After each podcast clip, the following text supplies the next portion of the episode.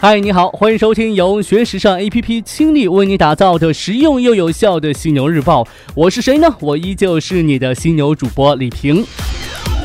随着盛夏的落幕，各大服装企业今年上半年业绩报告也都纷纷出炉。从十家女装上市企业的业绩来看，上半年基本上都实现了营收同比增长，有的业绩还实现了翻番。掌声鼓励一下吧！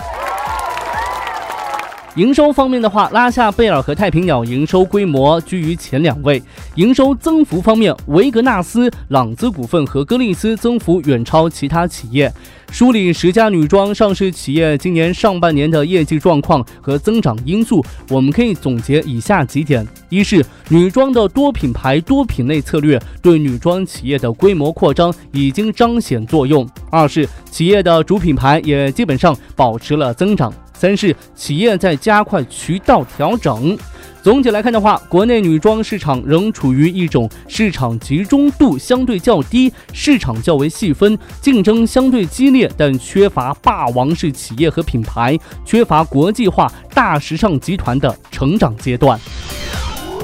这女装上市企业很开心，不过呢，真维斯就得哭喽。香港休闲品牌真维斯运营商旭日集团近日发布了二零一六年全年财报，其销售额同比大跌百分之十点四至十点八亿港元，内地销售额则暴跌百分之十九点三至七点七四亿港元，失守内地市场啊。澳洲地区销售额则同比下滑百分之零点七七至四点五三亿港元，净利润则同比增长百分之零点二七至三千八百五十七点五万港元。期内，旭日集团在香港及内地不断的关闭业绩不佳门店，是令销售额及利润率负增长的关键原因。截止六月三十号，真维斯和旭日极速店共计一千六百五十八家，同比减少三百九十五家。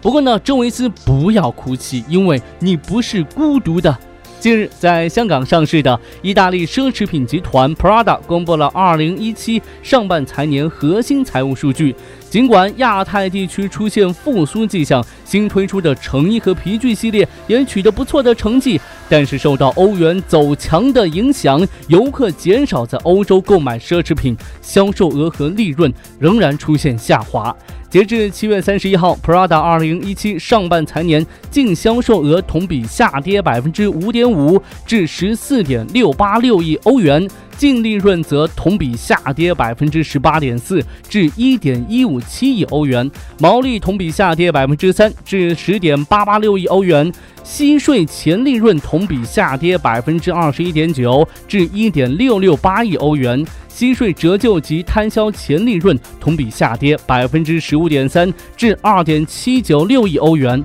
同时呢，Prada 总经理兼数字总监表示，将继续推进数字化战略。再来看到意大利轻奢品牌夫拉，夫拉近日公布了今年上半年前六个月的销售数据，上半年销售额是二点三八亿欧元，同比增长百分之二十三点五，按不变汇率计算的话，同比增长百分之二十二。弗拉总裁表示，在2016年打破纪录的情况下，这种增长是出乎意料的。我们需要加强生产，但并不需要筹集资金。再次暗示公司不急于上市。弗拉每年生产250万个手袋，并计划将这个生产量啊扩大到五十万个单位。弗拉的产品在全球一百个国家出售，共计拥有四百四十四家独立门店。直营门店和授权门店各占百分之五十。同时呢，弗拉在全球多品牌门店和百货公司内拥有超过一千两百个零售点。预计到二零一七年底，香港、北京、东京和布拉格也将开设其他门店。此外呢，夫拉还计划进军加拿大和新西兰市场。最后呢，来看到这个傍上大靠山的 Gentle Monster，LVMH 集团旗下的私募基金 L Capital Asia 对韩国眼镜品牌 Gentle Monster 进行了股权收购。这笔交易之后呢，L Capital Asia 将成为这个品牌除创始人之外的第二大股东，并为品牌发展准备了一套新的策略，称呢，在未来六到八年里头，Gentle Monster 的业务额从现在的两亿美元发展到十亿美元。作为全球最大的消费品投资公司，L Capital Town 是由一九八九年成立的美国私募公司 Capital Town 与成立于二零零一年的 L Capital 公司于二零一六年合并成立的。Gentle Monster 旗下每一家零售店呢，都有其独特的风格理念，给消费者提供了有如参观画廊或艺术馆一样的体验。目前呢，这个品牌在全球十九个国家拥有一百六十个销售点，其中六家海外旗舰店分别位于纽约、北京、上海、成都和香港，并且呢，新店在本月还将登陆新加坡。韩国是这个品牌的第一大市场，中国则紧随其后。